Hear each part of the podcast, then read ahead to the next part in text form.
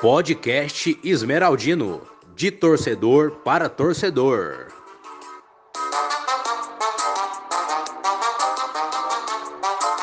Goiás! É isso aí, pessoal. Ó, começamos mais uma vez o podcast Esmeraldino, hoje de volta no seu episódio de número 16, com várias novidades. O programa passou por uma mudança aí, tivemos a troca do pessoal que trabalha com a gente aqui. Vários estagiários já estão aí a campo para trazer as melhores informações do modo Centro-Oeste para vocês. E muitas novidades sobre o Verdão, que já está com aquele pé direito no acesso, e muito mais. Vamos para cima? É isso aí, galera. Bora, bora. Podcast Minaldino cada vez mais se estruturando, né? Para levar um conteúdo de qualidade aos nossos ouvintes esmeraldinos e esmeraldinas. Bora lá. É isso aí. O último estagiário foi demitido porque ele estava mais enrolado que arame de cerca. Ainda mais porque Mas o cara agora... também estava soltando choram as rosas no meio do programa. Entendeu? É coisa que a gente não tolera aqui. Aqui, aqui tem organização, aqui é trabalho. Entendeu? É isso aí. Bora falar da semana. Tem bastante notícia boa para falar, né? Extra campo. Vamos e tem uma cima. nova regra, né, do programa. Agora é proibido de beber antes do programa. Pode beber durante ou depois. Antes não pode mais, hein? Dá muito certo, não, né? Isso aí, pessoal. É, para começar o programa, vamos falar de algo que aconteceu aí nesses últimos dias, que em, em consenso, né, com todos nós que sabemos como que se iniciou esse projeto do podcast Esmeraldino, apesar que a, às vezes deixamos falhar por coisas pessoais, mas isso não vem ao caso. É, nós conseguimos, é, junto com a doação de todos, é, uma doação de uma cadeira em nome do nosso idealizador e grande fera da arquibancada, amigo de todos nós, Rubão, e também a bandeira para homenageá-lo ele durante os jogos e os eventos aonde nós estivermos.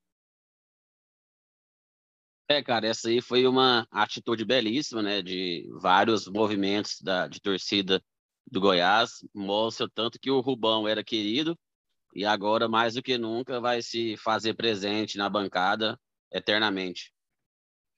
É isso aí, homenagem belíssima e justa. Nosso amigo idealizador Rubão. Agradecer aí todo mundo que participou, fazendo sua doação, é, mandando um incentivo para a gente. Agradecer a figura aí do João Vitor, que fez todos os corres aí, ajudou na divulgação. E, e é isso aí. Graças a, a todo mundo, a gente vai fazer essa homenagem aí com a bandeira que vai estar tá lá todo o jogo e o nome dele é eternizado na cadeira do estádio, né? Com certeza, e também a pessoa também do Hamilton, que eu acho que não tem um, um, um, um torcedor, né, que desses últimos tempos vai ao estádio não conhece a figura do Hamilton, que é uma das mais queridas aí da, da bancada, é, torcedor fanático do Goiás. Quem, quem conhece ele, igual todos nós, sabe da pessoa que é o Hamilton, né, de coração, de torcida e, e outras coisas. Hamilton, muito obrigado também pela, pela essa ajuda. Isso só demonstra o carinho de quem conheceu o Rubão nesse, nesse independente do tempo, conheceu ele, o amor que ele tinha pelo Goiás será eternizado aí por toda a história dentro da Serrinha e para sempre dentro dos nossos corações. A gente agradece a todos que participaram. Foi, foi aí questões de horas o levantamento tanto da bandeira como da cadeira, para a gente é, angariar os fundos para estar tá fazendo essa homenagem aí, que é, ainda é pouco para o Rubão, mas eu tenho certeza que lá em cima ele está agradecido e vamos seguindo. É isso aí, foi bom você pontuar essa figura ilustre, que é o nosso amigo Hamilton, torcedor do Goiás aí há tantos anos. É, é um dos 33, para quem não sabe. E, e estive nessa segunda-feira lá na Serrinha acompanhando as obras juntamente com, com Hamilton. Logo mais, logo menos, as fotos estão lá no nosso Instagram. Com certeza. É, lembrando que essa semana o Goiás lançou né, o que muita gente estava na expectativa aí, o sócio torcedor, com o nome de Sou Goiás. E a gente vai estar tá falando mais, mais um pouco sobre como que vai funcionar essa nova proposta do Esmeraldino. É, cara, sobre o, sócio torcedor, a gente entende, na minha opinião, é, ficou um preço realmente caro, mas é aquele caro assim que não, a gente não sabe. Esse 200 reais, por exemplo, pegar baseado no, no, plano mais em conta, né? Mas em conta no intermediário, né? Que é o de 200, ou é o mais caro esse? 200 é o mais caro. É, o de 200 que é o mais caro. Vamos pegar baseado nesse, né? é, 200 reais. Ele pode ser barato de acordo com o produto que vai ser oferecido a ele, vai ser só os 90 minutos, ou vai ter toda uma preparação. O torcedor esmeraldino vai chegar na, na serrinha e vai pagar cerveja, refrigerante no valor justo, ou vai pagar 10 reais uma, uma cerveja quente? Vai pagar 10 reais um copo de refrigerante sem gás. Vai chegar, não vai ter um, um evento nos jogos, como é que vai ser? Então, eu acho que foi muito mal explicado, né? Foi só jogado para a torcida e, e faltou essa explicação de como que vai ser o produto Jogos do Goiás. E uma coisa também que, na minha opinião, a torcida tem que entender que o sócio torcedor não é ação social para a torcida, não. É para ajudar o clube. A ideia do sócio torcedor é o clube ganhar dinheiro, não a torcida ser, ganhar ingresso para jogo de graça. A vantagem do sócio torcedor tem que ser em relação a descontos em outras atividades fora do futebol. É isso aí, Paulo. Apesar de concordar com a sua visão, eu vou jogar uma análise aqui para o outro lado. Eu acho que, além de, de faltar a divulgação aí do produto, que, que vale a pena esse investimento, é, eu acho que faltou entender o público. O Goiás precisa entender o que é seu público. Vai fazer um plano VIP de 200 reais? Beleza oferece um, um atendimento VIP. Mas eu acho que seria viável para o clube também fazer um, um, plano um pouco mais em conta que garantiria ali desconto de 100% nos ingressos e só, nada mais. É, a gente vê valores praticados aí por outros clubes é, mais ou menos ali na faixa dos 100 reais. Então eu acho que faltou esse plano aí. Talvez o plano lá de R$ reais, que agora eu não estou com a informação do, do percentual de desconto no ingresso, talvez deveria ter um plano ali de na faixa de R$ reais que possibilitasse o torcedor de ter o desconto de 100% dos né? ingressos e nada mais. Exatamente. Eu acho justo em relação a isso, porque realmente, se for levar em conta esse plano, também tem que levar em conta várias outras situações, né, cara? Porque uma, uma família, um pai de família que tem dois filhos torce para Goiás, vai sair no mínimo para ele aí mensal 600 reais. 600 reais Exatamente. é muito dinheiro, cara, é muito Não, dinheiro. Isso aí é fora de cogitação pela realidade atual, né? Eu acho que, assim, independente de todo o amor que a pessoa tenha no clube, é um, algo que pesa no orçamento. Não acho, assim, algo tão popular, né? Igual, igual eu penso. Mas eu penso também pelo lado do Goiás que eles querem tirar um pouco esse, é, como é que eu posso falar, é, um pouco esse atraso, né, que teve dessa pandemia, sem público dentro do estádio. Então eu penso também dessa forma. Mas eu falo também que ficou muitas coisas vagas, igual o Paulo Júnior pontuou aí. O que que isso vai trazer além de benefícios para o torcedor que está ali quase todos os jogos, ou todos os jogos do Goiás, em questão assim, aquele que gosta de tomar uma, aquele que quer participar de uma coisa diferente ali, entendeu? Do marketing. Eu acho que deveria ser pensado melhor nessa forma, Sim. mas vamos ver o que o Goiás ainda tem para trazer, porque da forma que eu vi a apresentação, não me convenceu a por que, que eu tenho que colocar 100, 150 Justamente reais. Isso tirar isso de, de dentro da, do meu orçamento, porque a gente sabe que, que todos estão passando por uma, uma, situação difícil, independente do qual seja.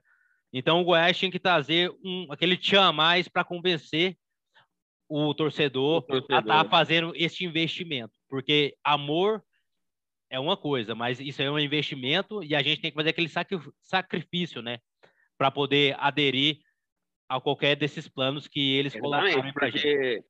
O que o, aconteceu foi simplesmente eles jogaram para a torcida e colocou uma, responsa, uma responsabilidade em cima da torcida e de que a torcida tem que ajudar o clube e é obrigação da torcida. Beleza, isso é obrigação mesmo, também acho, em relação ao sócio torcedor, a torcida tem que engajar ao máximo. Porém, a diretoria tinha que fazer o papel dela. Por exemplo, ah, vamos fazer uma meta. Se atingir a quantidade máxima de sócios, bater a quantidade de, de, de público que a Serrinha pode, pode colocar lá dentro, o Goiás vai trazer um jogador com salário de padrão A, com salário de 300 mil, 400 mil.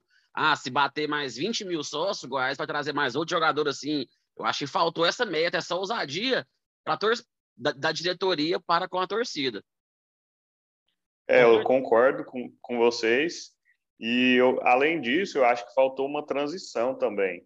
É, apesar que está sendo feita para quem manteve sócio durante a pandemia, eu acho que faltou um plano de transição aí para o público em geral, até para quem não conseguiu manter o sócio em dia. Porque a gente saiu ali da, da faixa dos 33, 43 reais, que é totalmente inviável. Não existe você pagar só isso e poder entrar em três, quatro jogos no mês para um de 200 reais. Então foi uma diferença muito grande. Faltou ali uma transição. E falando nesse ponto aí de quem se manteve é, adimplente, aí já ficou excelente, né? É, o valor de 50 reais por 12 meses quando tiver jogos. Enquanto não tiver jogos, é o valor de 25 reais para o mesmo plano VIP, que o valor original é 200 reais, né? 199.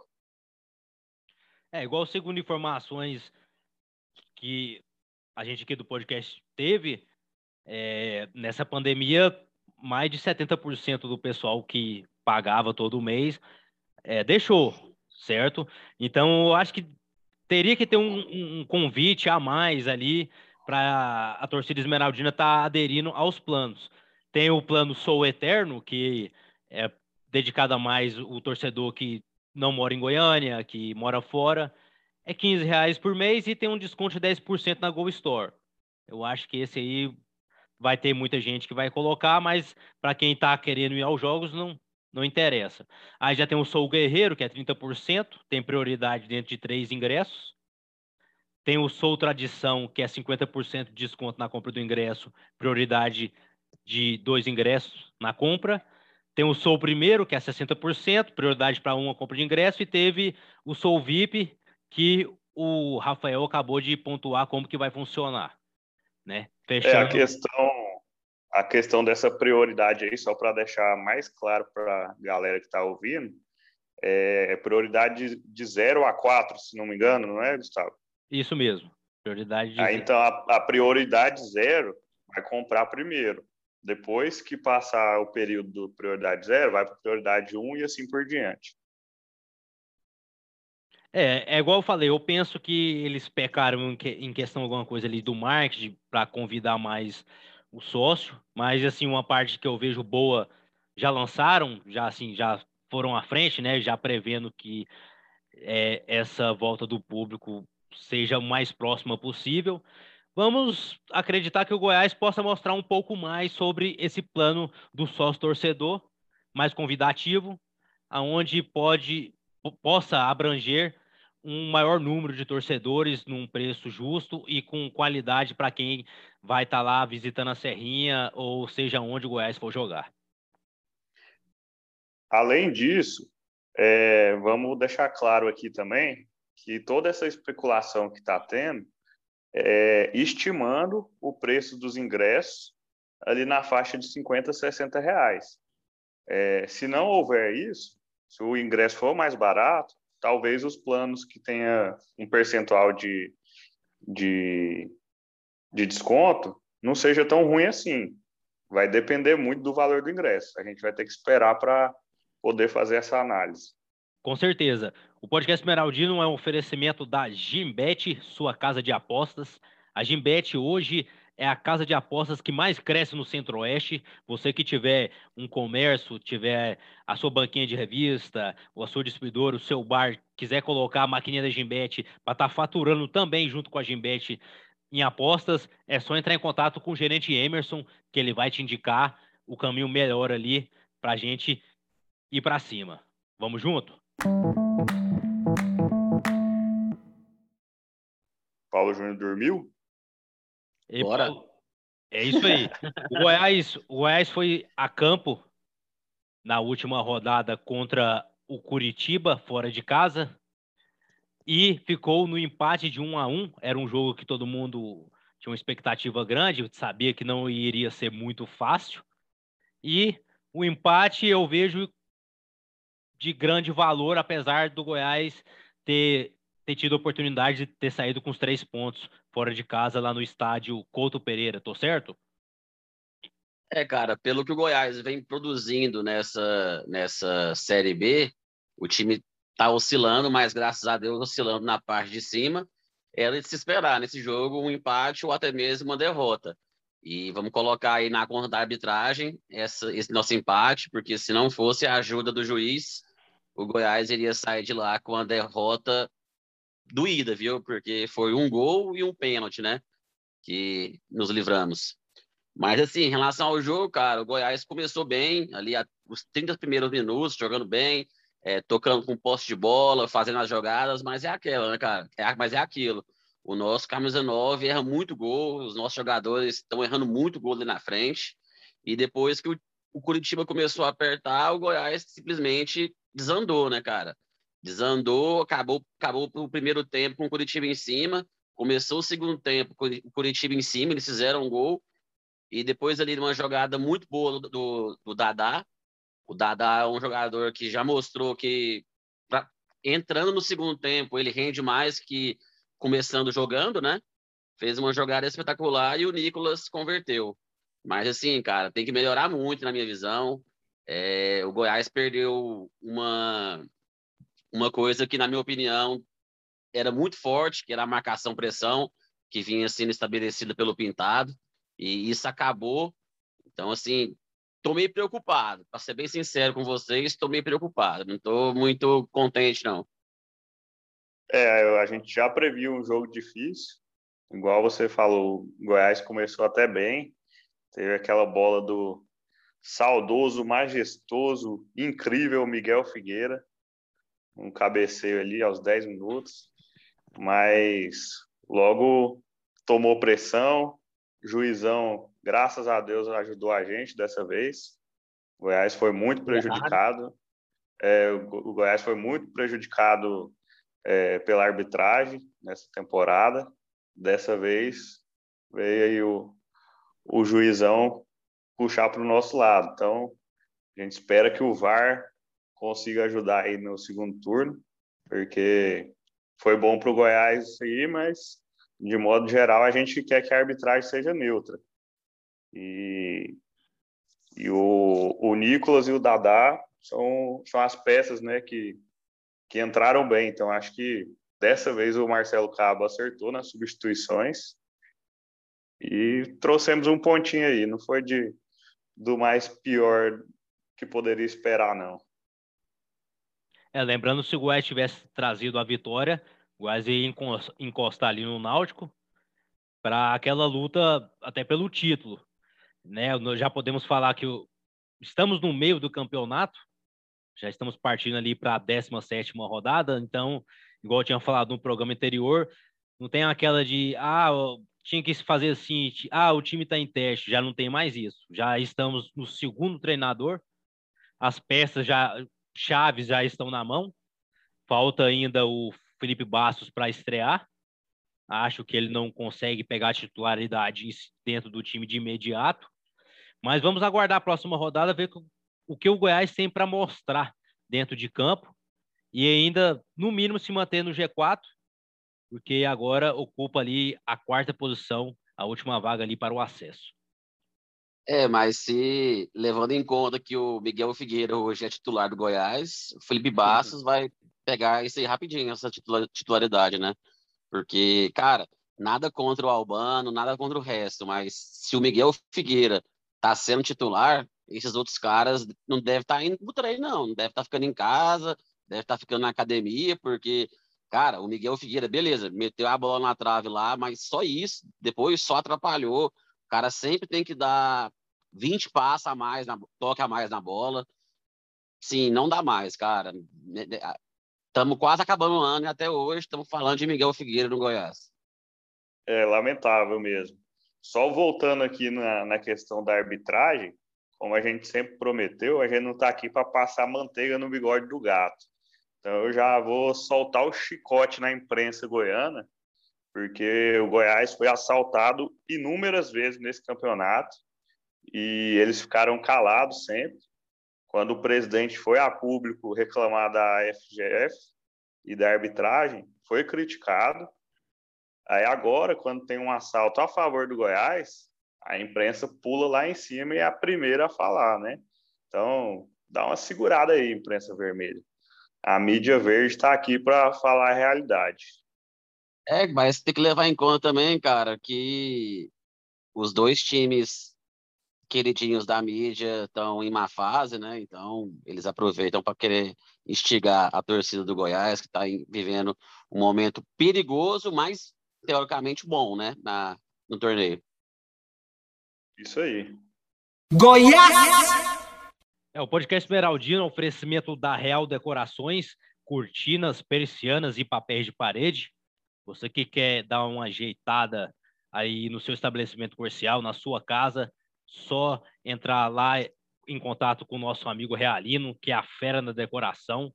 Ele vai estar preparando para você a melhor cortina, a melhor persiana. É serviço de qualidade e preço justo. O podcast Esmeraldino indica para vocês. O cara é bom mesmo. Salve, salve, seu real. É isso aí. O Goiás vai voltar a campo em jogo válido pela 17ª rodada da Série B no dia 10, às 21h30, contra o time do Remo, que não está numa situação muito boa dentro do campeonato. É, esse jogo é aquele típico jogo que o Marcelo Cabo vai olhar para a tabela, vai olhar para esse jogo e falar para o jogador: é ganhar ou ganhar. Não tem outro resultado a não ser a vitória para o Goiás nesse jogo. É obrigação do Goiás ganhar e jogar bem nesse jogo.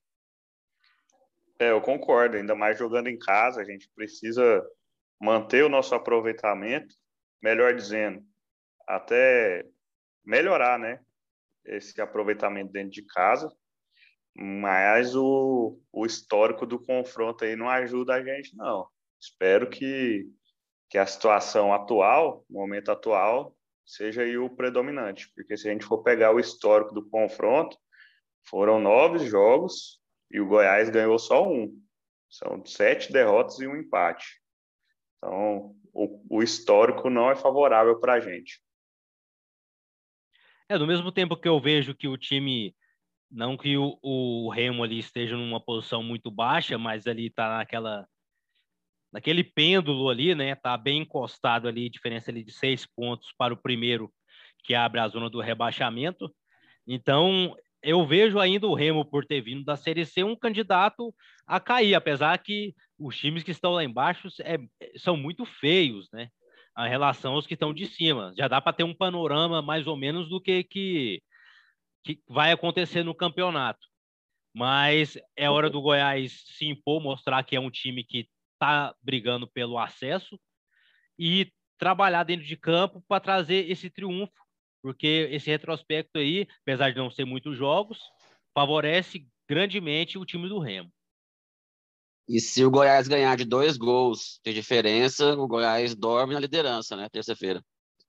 Passa o Náutico aí no saldo de gols e tem que tomar muito cuidado com aquela lei, lei do ex, porque no Remo tem o G12 e o Vitor Andrade. Não dão saudade para a torcida esmeraldina, mas o Jean Carlos também não dava, né? Veio aqui e meteu gol em nós. É, eu vou falar para vocês, viu? Tomar gol do Vitor Andrade é uma sacanagem, cara. Pelo amor de Deus. Se for preciso, quebra a perna dele, mas não toma um gol desse cara, não. Deus me livre dele. É, ele... Deve ter algum bar aí que ele deve estar tá devendo, conta pendurada. Bora chamar os, o pessoal desses bar aí para cobrar dele lá na Boa, boa. Falando aí do, do nosso atacante, Nicolas, ele tá bem acostumado a meter gol no Remo. Tem, tem oito gols marcados, se não me engano. O histórico dele contra o, o Remo é bom, tem mais vitórias do que derrota. Espero que isso aí seja um, um algo a mais para o Goiás e que ele possa balançar o barbante agora com a camisa do Verdão. E em relação ao, nosso, ao Nicolas também, eu faço um apelo à torcida esmeraldina e à própria diretoria. Esqueçam esse apelido de Cavani do Cerrado, pelo amor de Deus. Ele é só o Nicolas. Não coloca pressão no cara, não, porque o cara não é o Cavani, tá bem longe de ser um camisa 9 bom. Então ele tem que melhorar muito para ele ser bom. É muito esforçado, para a Série B vai nos ajudar muito. Mas menos, galera, menos. Vamos tirar a pressão. Não zica, não. Bora, bora parar de zicar, bora deixar ele jogar e meter gol pro Goiás. É, eu vejo que, assim, falando desse primeiro turno aí do, da Série B, a gente teve muitas oscilações, assim, né, em relação a jogadores. A gente tinha uma expectativa muito grande, ainda tem, né, do Aleph Manga. Eu esperava que ele rendesse mais dentro de campo, porque ele veio para fazer gol, né, que foi o, o que ele fez muito bem no Volta Redonda durante o Campeonato Carioca. Mas eu vejo o Nicolas pode brigar por posição ali, ser titular. O Dada Belmonte também já demonstrou um, um, futebol até bacana. Então vamos ver o que o nosso técnico, que gosta de, de vez em quando fazer umas visitas ali na região de Campinas, é, tem para mostrar dentro de campo. Eu vejo o Goiás como favorito, até porque, pelo momento, o time né, vem numa crescente boa, às vezes instável, mas bem melhor do que o Remo na tabela. Eu acredito na vitória do Goiás. Eu falo que vai ser 1 a 0 apertado, mas o Goiás vai trazer os três pontos.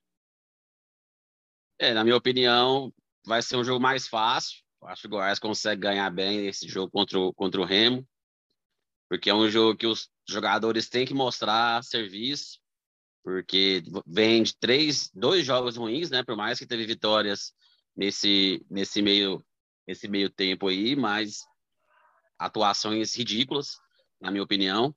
Então, acho que esse jogo aí pode ser uma virada de chave para o Goiás. E graças a Deus, estamos sendo repetitivo, estamos oscilando na parte de cima da, da tabela. E isso é, é bom, né?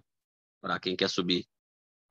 É, exatamente. A gente está oscilando, mas está ali sempre no G4 ou quando sai está ali beliscando. Então, o professor Marcelo Cabo, na coletiva, até colocou isso, que está no, no, G4, mas é importante agora focar em criar uma gordura, porque o nosso objetivo é subir para a Série A, então é importante essa gordura.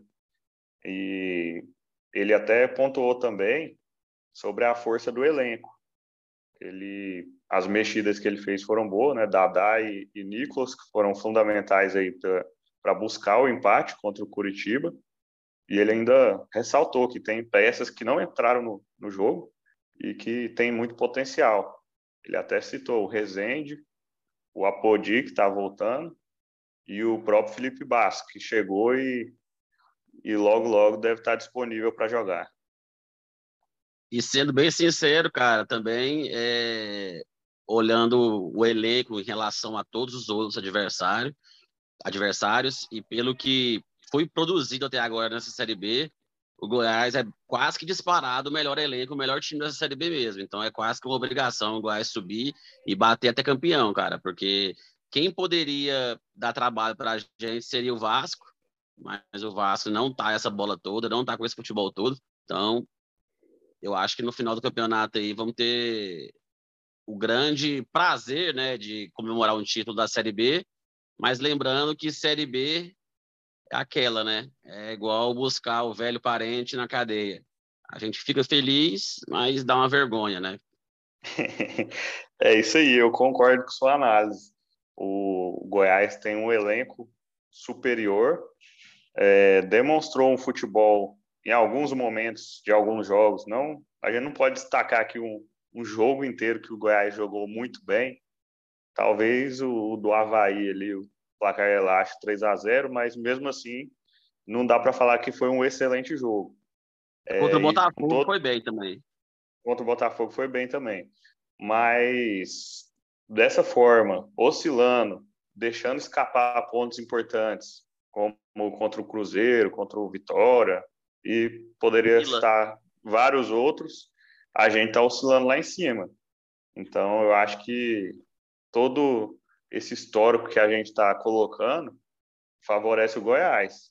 É um, um pouquinho de ajuste, um pouco mais de raça, mais de organização, a gente vai, vai conseguir uma sequência boa de vitórias aí e buscar a ponta da tabela.